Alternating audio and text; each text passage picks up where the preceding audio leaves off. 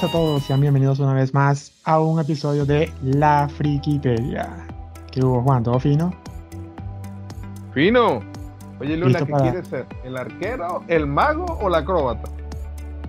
Mira, yo soy fanático de los paladines, pero algún guerrero cuerpo a cuerpo, ese mismo soy. Ah, o sea que tú quieres ser caballero. Claro, por supuesto. Si fuera No, paladín con, con poderes de la luz. ¿Tú eres más, tú eres más Ah, tipo yo me mago? quedo con el mago, hermano. Sí, sí, sí, sí, mago, mago, mago. Me gusta mago. De pana que paladín nunca ha sido lo mío. Y esas vainas de asesino, no, no, eso tampoco. Mago, así las chico. Qué bravo, qué, qué bravo como la- eh, este tipo de clases de personajes se adaptan a la personalidad de la gente, ¿no? ¿No, De pana. ¿no te parece que perfectos. ¿No te parece que es súper chévere como en la moda de, de- de estos días, de, estos últimos días y como ha pasado a través del tiempo, tú descubres la personalidad de la gente así como que esas personas de carácter tranquilo, que tienen conductas de ser mediadores, que no les gusta el conflicto, por lo general son así los curanderos del grupo o son los tanques. Y personas así como que más agresivas les gusta hacer así tipo daño, personas relacionadas O con la inteligencia son El magos. bárbaro. Y son magos y cosas así, ¿no? El tipo intelectual, ¿no? Y se adapta mucho, ¿no? Los personajes. Qué, qué cosa tan, tan, tan, tan interesante, ¿no? es que es parte del encanto, es como un desdoblamiento de tu personalidad, es como expresar a veces cosas que son tan tú, pero que tú no expresas en la vida común, en la vida diaria. Claro, es, es esa creación del alter ego, ¿no? O sea, cuando, cuando estamos jugando, por ejemplo, un juego de rol online, cuando vamos a crear un personaje, prácticamente estamos construyendo nuestro alter ego. Bueno, fíjate que yo tuve una, una, una historia que me dio un poco de risa de los alter egos, con una historia que vi en una serie que se llama Black Mirror. Ok. Entonces, en Black Mirror, yo lo estaba viendo con un amigo y salió espantado porque era que un tipo tenía de alter ego una tipa y entonces se enamoran los dos amigos y él dijo, Dios mío, no quiero ver esto. Ah, del videojuego. Sí, sí, sí. Que era, que era un videojuego de lucha, ¿no? Ajá, sí. Y lo menos Sí, que hacían era luchar. Sí, pues era, era ponerse en una esquinita y bueno, ya ahí ya el resto es historia. Yo pienso que en este mundo que viene, Luna, este mundo cuando por fin Mark Zuckerberg logre terminar Meta, si es que la termina, eso va a ser muy común, ¿oíste? La gente va a tener alter egos, así como decirte Clark Kent y Superman, Bruce Wayne y Batman. La gente va a tener otra, otra personalidad dentro de ese mundo virtual. Van a hacer déjame- otra cosa. Déjame decirte que eso a mí me parece bastante interesante, pero a la vez me da como que un poco de miedo, ¿no? O sea, la tecnología ha llegado a un nivel que hasta asusta. Miedo da el- la capacidad a la que ya llegaron las inteligencias artificiales que son capaces de soñar e imaginar. O sea, Eso yo es- como pintor, como dibujante, eso que están haciendo las inteligencias, que tú le dices, mira, quiero que me dibujes una cosa así, así, y un patito con un perrito en medio del infierno, y que todo tenga color rosa, y la inteligencia artificial te puede generar una imagen, a veces fotorrealista, si se la pide fotorrealista, o quiero que me lo pintes como si fuera un cuadro de Monet, y te pinta un cuadro de Monet, es una cosa, nada, nada está ya a salvo, nada. Así mismo es. Pues bueno, el día de hoy tenemos un tema bastante interesante, ¿no? Hemos empezado a hablar sobre lo que es las distintas personalidades que podemos conseguir a través de un de una clase de guerrero en los videojuegos o en juegos de rol. El día de hoy vamos a, a hablar, vamos a, a- a friquear y a indicar algo que ha sido muy popular incluso desde el principio de los años 70 y se ha vuelto muy popular con el transcurso de los años y ahora en la actualidad sigue siendo bastante popular y es el famoso juego Dungeons and Dragons Que por cierto, yo no sé si tú sabías que originalmente se quería mantener el título original y se mantuvo por bastante tiempo, Dungeons and Dragons, a pesar de que está en inglés. Pero luego a la llegada de España y Latinoamérica, conocemos los famosos títulos en España, que por ejemplo lo, llamaban Dragones y Mazmorras. Y aquí en Latinoamérica el juego se convirtió en Calabozos y Dragones. Pero en realidad la empresa siempre ha querido que se mantuviera el Dungeons and Dragons, a pesar de que nosotros no somos personas de habla este, de inglés, ¿no? Entonces, estamos hablando de un juego de rol, de fantasía, que es publicado por una editorial que se llama Wizards of the Coast y fue creado por Gary Gygax y Dave Arneson y por primera vez fue publicado en el año 1974 por la compañía Gygax. Y estos juegos... Fíjate que... Ajá, continúa. Bueno, o sea, solamente iba a decir que estos juegos son conocidos porque son juegos de tablero, sea, están basados en juegos de tablero y tienen este, sus papeles, sus fichas, sus dados. Y bueno, este tipo de juego es conocido como el principio de los juegos de rol modernos hasta la fecha. No, te iba, te iba a mencionar que ahorita en la última temporada de Stranger Things, eh, Calabozos y Dragones, Dragon, tuvo mucha relevancia y fue bien, bien chévere y bien, bien interesante como ellos integraron este elemento en la trama. ¿Sí la has podido ver, Luna, la última temporada? Sí, e incluso la influencia de, Calabozos y Dragones dentro de, Stranger Things este, le ha dado bastante personalidad, porque por ejemplo desde la temporada 1 eh, ellos les han colocado nombres de referencia a Calabozos y Dragones a las entidades esas paranormales a las que se enfrentan. Por ejemplo, en la temporada 1 a ese monstruo extraño le lo llamaron el Demogorgon, pero el Demogorgon es de este es de Calabozos y Dragones. En la temporada 2, el de Soyamentes, que en inglés le dicen Mind Flayer, también lo sacaron de ahí. Y en la última temporada, si mal no recuerdo, eh, el villano le llaman Vecna, ¿no? Vecna, Vecna. Ah, Vecna. Vecna. que también es un personaje, un villano de Calabozos y Dragones.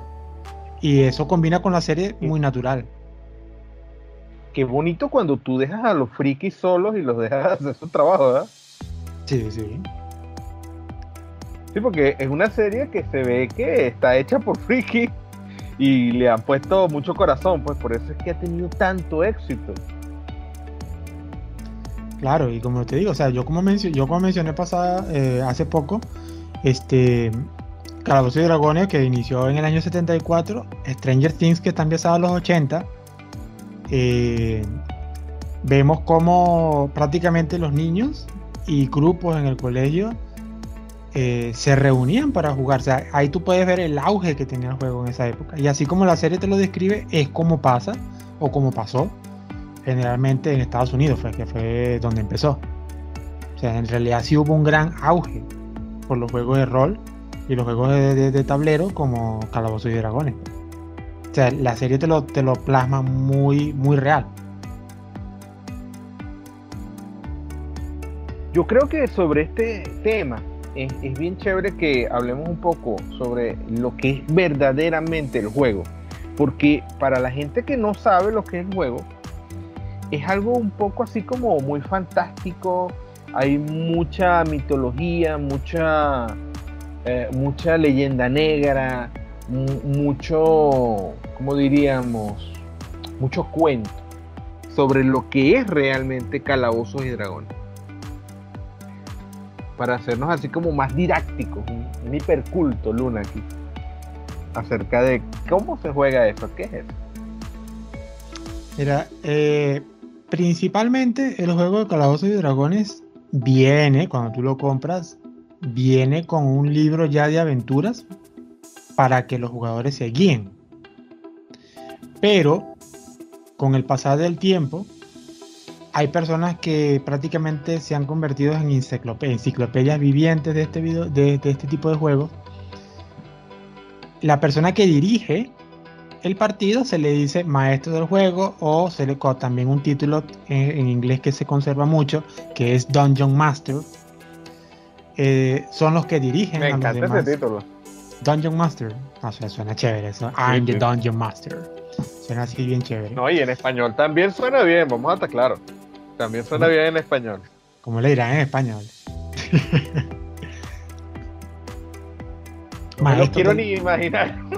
Maestro del calabozo. No sé, una cosa así. Maestro este... del calabozo filipante. y compañía. Filipante amo. De la mazmorra. una, una vaina así.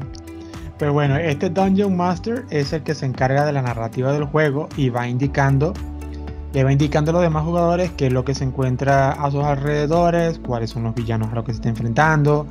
En este caso los jugadores tienen que utilizar las habilidades de sus personajes y este, tienen que lanzar dados, ya que dependiendo de la cantidad de éxitos y números que saquen, eh, se mide la cantidad de suerte, el tipo de daño que le hacen al monstruo eh, la defensa, cómo hacen para resistir el ataque del monstruo y así sucesivamente.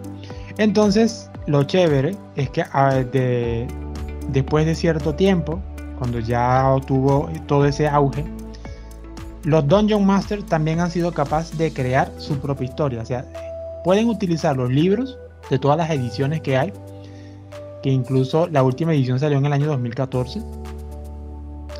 Este, pueden apoyarse, pero pueden inventar sus propias historias. Entonces, eso ha hecho que el juego prácticamente sea, sea infinito. Pues. Te, te, puedes apoyar de tu libro más la imaginación del, Dungeon Master. Que por lo general, eh, bueno, yo por experiencia he visto que hay personas que sirven, o sea, están hechos para ser Dungeon Master, tienen una gran imaginación y te crean unas aventuras con dificultades y todo ese tipo de cosas que hace que los jugadores también sientan que es un reto. Incluso también he visto experiencias de jugadores que dicen este Dungeon Master es demasiado cruel. Y en vez de disfrutar el juego, casi me hace odiarlo porque se va al extremo. Y yo creo que todo, todo eso es parte de la dinámica de, lo grandioso que hace, que, que hace este, todo esto de jugar. Yo he tenido la experiencia realmente no propiamente de jugar Calabozos y Dragones, pero sí he jugado variantes muy, muy parecidas que se basan casi que al dedillo, lo único que cambia es el lore. Y también he tenido la experiencia de explicar qué es eso de jugar un juego de rol. Mucha gente le llama la atención la idea, ay, un juego de rol. Y te ven a veces jugando y dices, conchale, yo quiero jugar eso pero explicar qué es jugar un juego de rol es una cosa así como que la gente como que, ¿qué es eso? ¿Qué estás haciendo? Y me ha sucedido que la mejor forma de explicárselo para mí a la gente es decirle, es como si tú estuvieras en una obra de teatro interactiva en donde todos los personajes son parte de la trama, pues pero la trama se va escribiendo según lo que cada quien va haciendo en el momento. ¿Cómo lo describirías tú, Luna? Sí, o sea, prácticamente es eso que tú estás diciendo. Pero yo creo que parte de, lo que es el juego de Calabozos y Dragones tiene que ver mucho en la inmersión que tiene la persona en su personaje. Porque yo, he, visto yo he visto muchas partidas y, y es a veces como que tú dices, ah, mira, están jugando con y dragones, ¿no? Pero si tú, por ejemplo, describes tu personaje como alguien, por ejemplo, ¿no? Eres un paladín, una cosa así, un guerrero de luz. Y tú dices que eres una persona noble, que no acepta recompensas, que no usa armas porque dice que sus puños de fe es lo suficiente. Este, la persona que ha creado esa ficha, ese personaje, se, queda pegado a ese personaje. O sea, no es que de la, de la, noche a la mañana, ¿sabe qué? Mira, eh, no me gusta la justicia, este dinero sí me lo voy a tomar, una cosa así. O sea, en realidad se queda allí Y es muy interesante cómo los jugadores se meten en el papel y no lo cambian porque en realidad actúan como el papel, perdón, como el personaje que ellos están describiendo. O sea, el que es fiel es fiel, el que es traicionero es traicionero. Y, muchos a veces no con, eh, tienden a confundir eso, así como que de repente dicen, mira, eres mi amigo y me traicionaste. Y la persona te dice, pero porque no te quejes como amigo, o sea, estamos jugando, mi personaje es traicionero, eso es lo que yo hago. Entonces, eh, es muy interesante cómo se dividen esas dos cosas, ¿no? y eh, estar inmersos dentro de eso y no salirse hasta que se acabe la sesión del juego. Esa es la idea, pues, o sea, es como el juego tiene una magia especial, porque tú cuando juegas Dungeons o Dragon, tú tienes como un tablero, el tablero es un esquemático, es como un mapa, donde tú vas viendo hacia dónde vas caminando, y muchas veces estos tableros son confeccionados a mano. Los jugadores empiezan a jugar antes de jugar. Ellos pintan con cuidado y hacen a veces incluso miniaturas de estos tableros y cada uno de los jugadores a su vez pinta su personaje en una figurilla.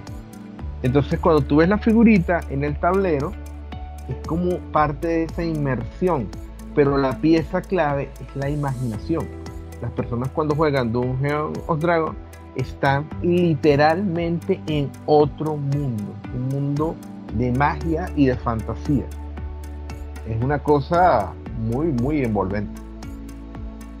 No, eh, es tremendo, o sea, prácticamente eh, es un universo aparte eh, e incluso no solamente series como Stranger Things, porque sí he visto películas americanas que hacen ese tipo de referencias de, de, eso típico de que las personas que van a jugar Dungeons and Dragons se van a jugar en el sótano de una casa como que lo más apartado de todos para, que, para que nadie se interrumpa. Y eso es algo que era muy común. Eh, no, y, se parece Un, eh, y, se parece un calabozo, Y, y parece un calabozo. Claro, y eso es muy americano. se iluminaban con velas y todo. Claro, muy americano de su parte, porque por ejemplo en América Latina, hasta donde yo, hasta donde yo sé, no tenemos sótano en nuestra casa. O sea, en cambio en Estados Unidos todo, el mundo todo, el mundo como que lo tiene, ¿no? Entonces ellos aprovechan eso de que prácticamente pueden jugar calabozos y dragones en un calabozo. Y le dan el ambiente perfecto para jugar. Nosotros tendríamos que jugar, no sé, en la cocina, una cosa así. En la sala, sin que nadie te interrumpa, o sea, mientras tu mamá pasa, una cosa así, o sea. Hay que buscar un ambiente. No, no cortar, cortar la ilusión del juego. Y tú imaginas que los padres estén pasando a cada momento, ignora a mi hijo, no pasa nada. O sea, no, ya, ya se va. ya, ya no se puede. Pero yo creo que, mira, e, en este juego hay que ser bien, bien didáctico para explicárselo a, a los compañeros, a los amigos que nos escuchan. Por ejemplo, vamos a hablar un poquito de las fichas, Luna. ¿Qué es lo que uno llama la ficha? Claro, tu, tu, token que siempre, va, que siempre va contigo, que es lo que representa tu personaje, ¿no? Ajá. Mm, bueno, en la ficha prácticamente es donde tú pones. No, donde tú pones todo, o sea, eres tú. ¿Quién eres tú? ¿Cómo te llamas? ¿De dónde vienes? ¿Cuál es tu historia? Estos son como los elementos histriónicos de la cuestión, ¿verdad? Pero luego vienen unos, unos elementos que son bien prácticos y que sí tienen mucho que ver con la jugabilidad en, propiamente dicha, pues, o sea, la jugabilidad. Porque tú, por ejemplo, tienes habilidades, tienes defectos y estamos hablando de cosas que se definen numéricamente y que van variando de hecho con el juego, pues. Por ejemplo, un ejemplo sencillo, eh, vida. ¿Cuántos puntos de vida tienes tú? No es lo mismo que, por ejemplo, seas un paladín, que es un hombre grande y fuerte, a, por ejemplo, decirte un mago, que por lo general es más flaquito, ¿me entiendes? Entonces, el paladín tiene muchos más puntos de vida, te pones más puntos de vida, ¿verdad? Pero, por ejemplo, también tienes la inteligencia. O sea, si tienes la inteligencia y eres un mago, o sea, tu inteligencia es mayor, tienes más puntos de inteligencia.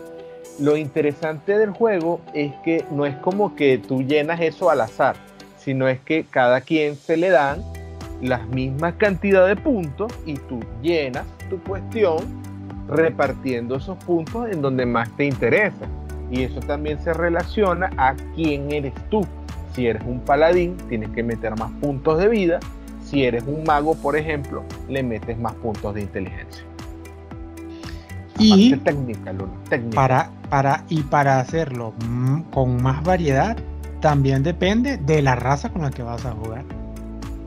Es correcto. Porque, porque no es lo mismo, por ejemplo, un humano paladín que un enano paladín. Pueden ser paladines los dos. Pero una cosa, un humano va a tener ciertos rasgos y un paladín y un enano va a tener otros rasgos. Lo mismo para guerreros, lo mismo para magos. Por ejemplo, es muy, muy famoso los, los gnomos. Este, un gnomo por lo general se caracteriza por tener más inteligencia. Y un humano también puede ser un mago, pero va a tener menos inteligencia que un gnomo. Entonces, ¿qué te conviene más? ¿Cómo es tu personalidad? Es correcto. Y ahí es donde, por ejemplo, también en la ficha tú anotas tus pertenencias, qué tipo de armas usas, ¿entiendes? Sí. Y por ejemplo, si tú eres una persona que va a utilizar un hacha, necesitas más puntos de fuerza para poder levantar esa hacha. Esa hacha a su vez te dice cuántos puntos de impacto tiene. ¿Me entiendes? Es una cuestión muy nerd. Es una cuestión que necesita mucha matemática. Y yo diría que más que matemática, eh, también involucra mucho lo que es la estadística. Eso lo deberíamos ver cuando hablemos un poco de los dados, que son especiales, los dados que se usan para jugar este tipo de juegos esa parte yo sí te la dejo que le expliques tú. Yo en los juegos de rol no hay nada más complicado para mí que era cuando entendía los dados, porque no son esos típicos dados de, los mismos lados que tiene, sino que tienen una forma. ¿Cuántos lados tienen? ¿Cuántos lados tiene un, un, dado de? Hay varios modelos. hay muchos modelos. Hay muchos modelos. Lo primero que hay que entender aquí es que, por ejemplo, vamos a, eh, vamos a explicar un poquito cómo, cómo sería jugar. Este, yo te digo a ti, este, Luna, este, vienes y te enfrentas con un orco. Y entonces tú, ¿qué dices? Ah, bueno, yo voy a enfrentarlo. Ajá, ok, chévere, enfrentas el, orco. ¿Qué hará? Saco mi espada. Ah, ok, saca tu espada. Y en ese momento empieza la probabilidad a jugar. Porque tú según las estadísticas que tienes anotadas, tienes como ciertas probabilidades de dar golpes buenos y también puede ser que si los dados te salen muy malos, das un golpe malo. Como por ejemplo decir, el, el máster te dice, si logras sacar este 70% o una cosa así, le das un golpe crítico y el tipo se muere. Entonces tú vienes y agarras un dado estamos acostumbrados a los dados de 6 caras que van del 1 al 6. Pero los dados que se usan para jugar este tipo de juego son variables. Hay dados de 3 lados, bueno, de 3 lados no, creo que son 4 lados, 5 lados. Hay dados que son de 10 lados, que es por ejemplo para decir del 1 al 10. Hay, lados, hay dados que son de 20 lados, ¿me entiendes? Y todos estos son esos juegos probabilísticos de cuando tú dices lanza los dados y ves que te salen los lados, el, el máster dice lograste meter el golpe o no lograste poner el golpe, pues porque de repente para meterle el golpe tenías que tener 90 puntos y los dados te dieron 5 puntos. En ese momento, dentro de la dramatización, el máster te dice no pudiste sacar tu espada, te tropezaste y te caíste.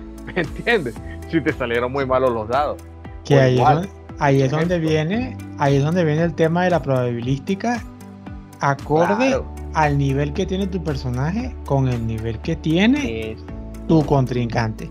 Si tú tienes un guerrero nivel 6 y te vas a enfrentar a un orco que es nivel 10, ya por sacarte cuatro niveles, tus posibilidades de éxito de dañarlo van a ser menor. Entonces, por ejemplo, es correcto.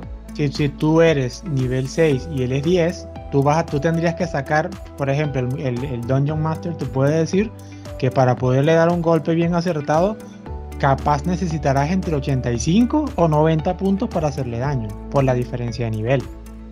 Y, y, si, y si, tú tuvieras el mismo nivel que él, la, la, el número de éxito sería menor. Puede que con 50, 40 puntos le puedas hacer algo de daño. Entonces ahí juega mucho. Y si es menor que tú, y si es menor que tú, prácticamente con cualquier cosa que saquen lo vas a matar. Pues. Que saca 10 puntos y le vuelve la cabeza. Claro. Ahí te das cuenta la profundidad de este juego. Eh, no es como decirte que estamos jugando el juego de la OCA que lanzas el dado 1, 2, 3, 6 y, caminas 6 pasos. No es así el juego. El juego se trata de realmente una cosa totalmente interactiva, pero que está dominada por leyes probabilísticas que tienen que ver con el azar. Y es este elemento del azar lo que hace que realmente se convierta en un juego, ¿entiendes? Porque si no sería un poquito aburrido. Por supuesto. Y algo que es muy interesante que hace que los juegos se mantengan muy activos es que cada jugador, cada vez que va a hacer una jugada, él le tiene que preguntar al máster qué hay alrededor, eh, qué tiene cerca, para que él pueda interactuar. No es simplemente como que me paro como un tablero, eh, eh, hay un dragón, por ejemplo. Ya me pongo, voy a pelear. O sea, yo puedo decir a dónde puedo ir, qué tengo a mi alrededor, para saber cómo puedo improvisar. Para ver si, si el jugador utiliza su inteligencia para resolver un caso. Tampoco todo es echar golpes también. Es correcto, porque de repente al frente tiene a un zombie, pero detrás de ti hay una puerta. Y entonces tú puedes decir, me voy por la puerta, pues. ¿Me entiendes? Claro, exacto. Tal vez es mejor que el zombie. Claro, yo una vez, yo una vez en una partida, eh, la batalla estaba muy difícil porque era prácticamente un ejército. Y entonces yo dije que tengo a mi alrededor, ¿no? Que hay unas paredes que se derrumbaron y no sé qué. Yo dije, bueno, me escondo, me escondo debajo de la pared y dejo que los monstruos pasen. Y después saqué mis dados, me escondí, me, escondí exitosamente, los enemigos se fueron y yo quedé vivo, porque eran como unos nueve contra yo, que era como nivel 5, o sea, me, iban a matar si o sí. Entonces tuve que utilizarlo de manera inteligente. Y menos mal que me dijeron eso, o sea, también el Dungeon Master me lo, me lo pone así, como que mira, tienes unos escombros, o sea, ¿qué quieres? Otro compañero se dijo, ah, yo sí voy ahí, libertad, tipo William Wallace. Y lo mataron, Por, por, por tonto. Entonces también se trata de eso, de cómo interactúas tú. Y eso da muchísima libertad en un juego como este. Es un juego donde la, la imaginación es clave, diría yo. Si no tienes buena imaginación, no puedes jugar este tipo de juegos. O tal vez es lo contrario, es un juego que ejercita la imaginación, de manera de que quien lo juega aprende realmente a imaginar más fácilmente. Correcto, eso es verdad. Algo que es muy interesante también que me gusta es que, bueno, las sesiones, ya el tiempo de sesión lo ponen los, lo ponen los amigos, no sé cuánto tiempo, dos horas, tres horas de sesión y lo, dividen por capítulos, porque se supone que tú empiezas una aventura y, la terminas. Y, el Dungeon Master es el que se va a encargar de encaminarte allí. Entonces también te genera como esa expectativa que de repente esas personas, supongamos, ¿no? Que es muy normal hoy en día, puede que la gente no crea, pero hoy en día grupos de personas adultas que tienen un trabajo común y corriente, se reúnen cuando tienen tiempo libre. Puede ser que sea una vez a la semana. Y juegan un rato. Y yo, por ejemplo, conozco, o sea, personas de mi trabajo, personas de, de otros lados, que incluso son personas casadas. Tienen su familia y todo. Y él de repente dice, no, mira, este fin de semana le dije a mi esposa, me voy a reunir con unos amigos porque tengo una sesión como ellos le dicen, de DD, ¿no? Dungeons and Dragons. Ah, tengo una sesión de DD Y bueno, regreso al rato, ¿no? O sea, quiero jugar unas dos horas con él. Y se juega un capítulo y a la siguiente semana se juega el siguiente capítulo y puede ser que en dos, tres meses termine la historia de ese juego y después vienen, hacen como una retroalimentación, mira, me gustó esta parte, lo que hicimos aquí, lo que hicimos allá. Eh, vamos a planificar de repente dentro de uno o dos meses otra historia, que dándole chance al Dungeon Master que se invente otra historia.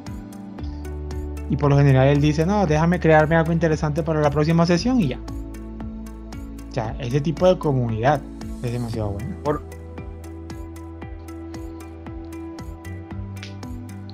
por lo general, cuando tú juegas, al final este, hay una repartición de puntos, que muchas personas es como que la parte más interesante. Y ahí es cuando el máster, en base a cuál fue tu actitud, cuáles fueron tus logros, cómo, cómo actuaste dentro del juego, él te da o más o menos puntos. Y esos puntos luego tú los puedes sumar a tus estadísticas. Y es como la recompensa del juego. Claro, en, en todas las batallas y, y las interacciones que hiciste, has ganado experiencia y esos puntos hay que utilizarlos sabiamente para ver en qué lo vas a utilizar. Tú mismo te das cuenta cuando estás jugando qué te falta por aquí, qué me falta por acá, oye, ojalá tuviera más puntos en esto, ojalá tuviera más puntos en aquello. Y bueno, siempre es la parte así como que al final cuando el, el máster reparte los puntos es como emocionante. Claro, porque ese, ese es el punto que te indica cuánto va a crecer tu personaje. Y si, y si hay algo que a todos nos gusta, ya sea juegos de rol online, de cualquier, de cualquier modo, es ver el progreso de tu personaje. Mejor equipamiento, mejores estadísticas, porque sabes que tu personaje se va a volver más fuerte y, que, y, y va a poder pelear o enfrentar cualquier otro tipo de adversidad de una manera más fácil. Y eso es lo que todos queremos. Creo que es más frustrante cuando tú estás empezando, que prácticamente no tienes nada y a veces no sabes qué hacer, pero cuando tu personaje mejora y se sabe que quiero seguir jugando porque ahora quiero, quiero probar esto nuevo que obtuve, quiero esta nueva habilidad, o quiero probar esta nueva arma. Y así sucesivamente. A veces también sucede eso, que cuando estás jugando, el máster eh, oculta, como quien dice, dentro del juego armas y objetos especiales que tú puedes obtener. Por ejemplo, abriste un cofre, buscaste en tal lado, o simplemente la recompensa final de, de, una, de una quest. Te dan un arma especial y una cuestión y es como emocionante usar este objeto que realmente no existe y que es imaginario, pero que es tuyo, pues es tu propiedad y tú te lo ganaste. Y se, y se lo toman tan en serio, a pesar de que sea algo imaginario, que yo he visto partidas en donde de repente el mazo eléctrico de no sé qué por culpa de una pelea, el mazo se quebró y la gente llora. ¡Ay, perdí mi mazo! mi mazo imaginario. Y, y, una, y uno así como que, pero amigo, era un mazo. No era cualquier mazo, fue el que forjado por no sé qué. Y se lo y se ponen así como que no, he perdido una parte de mi alma. Y se van a su y se van a sus casas así como que, pero ¿qué te pasa? No, mi mazo. Triste. es que mi mazo. mi mazo. O sea, yo he visto casos así. Y, y aunque, aunque da risa, porque obvio, ¿no? Es algo imaginario, tampoco nos podemos dejar llevar el extremo, ¿no? De, como que vivir solamente Dungeons and Dragons y más nada. Sí, porque también tenemos una vida acá. Este. Da, da, risa, pero también es como emocionante porque te tomaste en serio tu juego. ¿No? Y qué impresionante el momento en el juego cuando te mueres. como que me morí, no. Y te quedas como un fantasma escuchando el resto del juego porque te moriste. Claro, Hasta a que... veces los masters tienen la habilidad y te reviven. Sí, sí, eso eso también es chévere y bueno, es un poquito triste también. O sea, cuando eres muy novato y te mueres, te quedas como un espectador nada más ahí todo tristón. Y eso también te obliga a que tiene que ser un jugador que piense más de modo superviviente. No te puedes lanzar a lo loco. Por lo general también pasa mucho, ¿no? De, cuando los jugadores son muy novatos, le lanzan a todo, a veces no juegan con estrategias y no les importa morirse.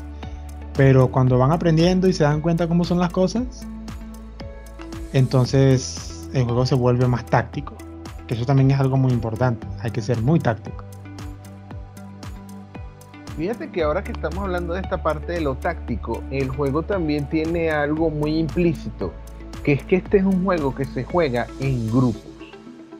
Tienes obviamente al máster, que es el que dirige la partida, pero tienes a tus compañeros y los compañeros son fundamentales porque tú como uno solo no vas a jugar. Siempre es varias personas que tienen habilidades complementarias que cuando están todos juntos logran hacer cosas que no pueden hacer separados. Por ejemplo, eh, tú tienes en el grupo un curandero. Tal vez el curandero por sí solo tiene muy pocos poderes de ataque, así que no podría hacer nada. Pero como vas tu curandero y el paladín, el curandero cura al paladín y el paladín hace cosas, ¿me entiendes? Lo mismo, por ejemplo, decirte si hay un mago, si hay un pícaro. Cada uno va sumando algo distinto y es como lo dijimos al principio, que estas personas que te van sumando también son estas mismas personas que están reflejando su personalidad, a veces su personalidad secreta, entre comillas, dentro del juego. Claro. Este, y por supuesto, con, esa personalidad también te das cuenta que tantas capacidades de hermandad tienes tú. E incluso hay gente que también sale como que muy egoísta. Por ejemplo, cuando viene la repartición de los, de los objetos y cosas así, ¿qué tan camarada eres en verdad? Es un juego que realmente genera, a veces sí genera conflicto pero yo también creo que es un juego que genera mucha hermandad entre la gente que lo juega. Un vínculo bonito entre ellos. Sé que me voy a escuchar mucho fanboy con lo que voy a decir.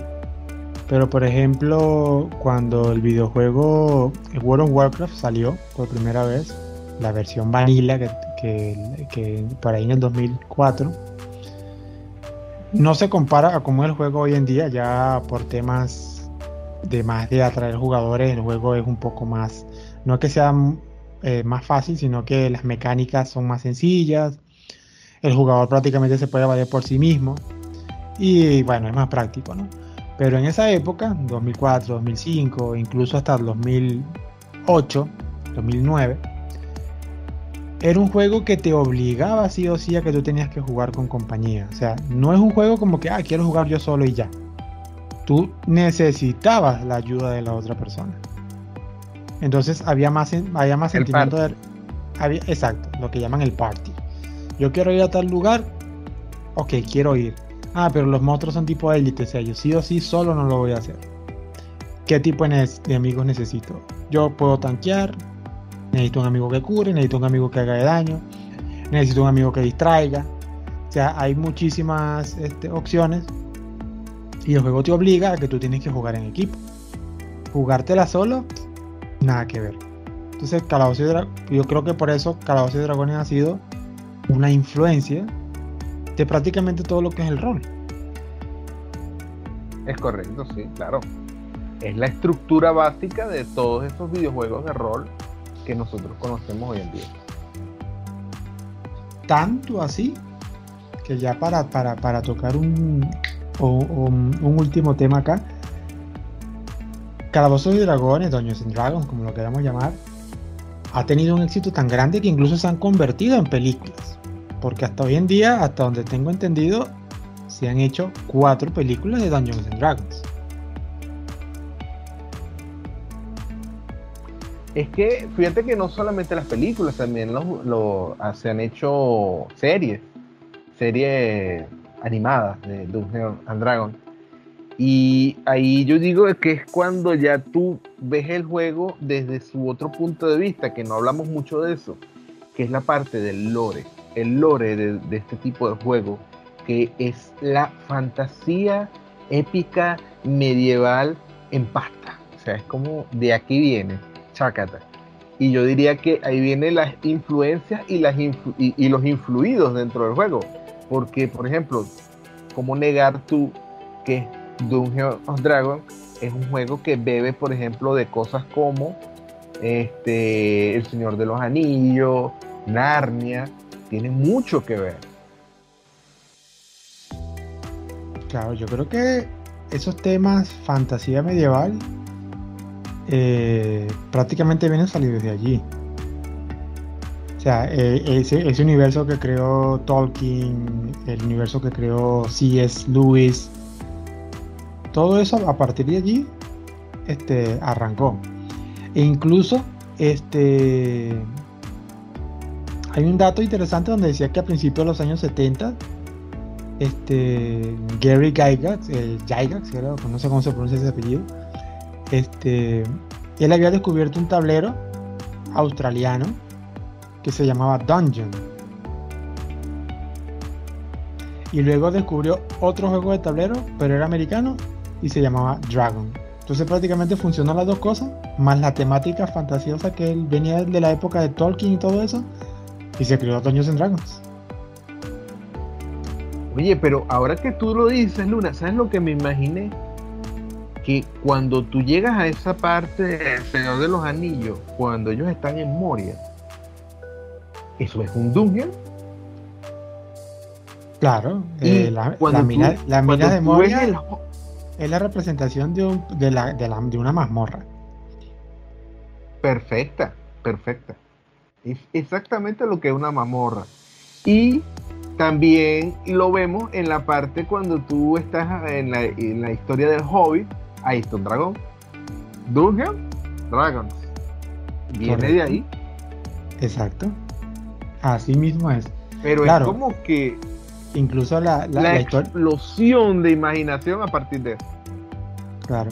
La, historia más, la historia más acertada sería este, en la película del Hobbit o el libro del Hobbit, cuando van a la ciudad de Erebor es una mazmorra custodiada por un dragón. Es correcto, o sea, es el prototipo. Es el prototipo de lo que es el juego Dungeons los Dragons. Las minas de Moria estaba custodiado por un Balrog que es como no, no, es un dragón, pero pero es algo parecido. Es de fuego. Es de fuego. pero es de fuego, tiene un látigo, es súper poderoso, no cualquiera lo mata. Justamente lo mató un mago. Sí, sí. Pero es que, ah, mira, ese que, mira ese detalle.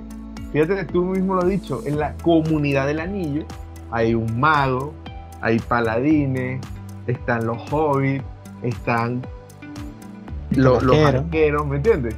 Ahí están. Ahí, están también lo que es el parque.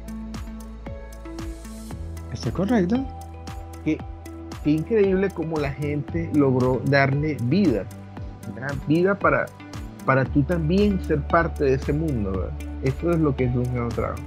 Es ser parte de ese mundo mágico, fantástico, que pertenecía solo a los libros. Ellos lo llevaron más allá. Claro.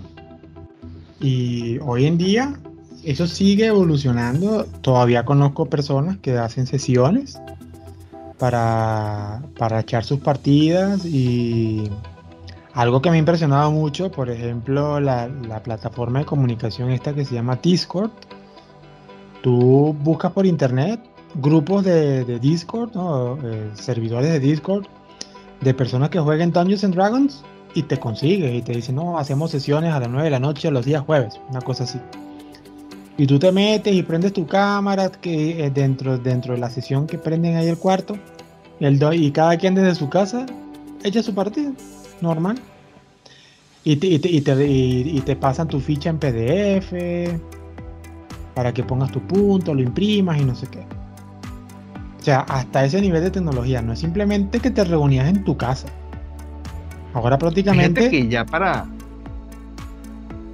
Ya, ya para terminarlo, el, el, tema, Luna, que es un tema, el, el juego, que aunque ha sido fuente de muchos videojuegos, muy interesantes, muy chéveres y exitosos, como por ejemplo Diablo, que no lo nombramos, nos faltó esa. Este es un juego que necesita ese componente humano. Fíjate que estamos hablando del Discord y la cuestión, pero no estamos sustituyendo ese elemento fundamental que es la interacción humana. Son personas hablando, conversando. Está el máster que dirige como aquel sueño colectivo, ¿me entienden? Y son esos elementos los que le dan la magia, es una magia real que posee el juego y es, como dice Bob Esponja así bien gallo, es la magia de la imaginación. Claro, nada está automatizado. Todo depende de tus acciones. Sí, sí, sí. Imaginación, Imaginación. El capítulo, es el capítulo, el capítulo más icónico que hemos podido ver. De para, de para, es el mejor. Pero bueno, pues sí, entonces lo que hemos hablado el día de hoy es todo lo referente a Dungeons and Dragons. Si no han tenido la oportunidad, ya sea por cualquier cosa, que no conocen a nadie, o de repente no hay un atrevimiento porque dirán, mira, ¿sabes qué? Yo no me veo haciendo eso. Pues no importa, eh, este episodio ha sido para enseñar un poco acá, por algo lo llamamos Frikipedia, ¿no? Para enseñar acá eh, qué es el universo de Dungeons and Dragons, nuestras experiencias, cómo se juegan, cómo está basado, cuál es su importancia, cuál es este, el resultado que ha tenido hoy en día y cómo se mantiene la influencia acá. Entonces, solo para que lo sepan, Dungeons and Dragons, a pesar de que gente lo catalogue como algo muy friki, es algo que desde los años 70 ha sido muy famoso hasta hoy en día y hay muchísimas comunidades. Entonces, si por si acaso no lo sabían, ahora lo saben. Y bueno, entonces, muchísimas gracias por escucharnos en este episodio del día de hoy. Eh, nos vemos entonces la próxima semana. Eh, recuerden que pueden seguirnos a través de nuestra página de Facebook, que se llama la Frikipedia Podcast. Por ahora es la única red social que manejamos. Nos pueden dar allí, que ahí publicamos todos los episodios que vamos grabando cada semana, a veces cada dos semanas, dependiendo del tiempo. Y bueno, nos vemos entonces para una siguiente semana para seguir friqueando. Nos vemos.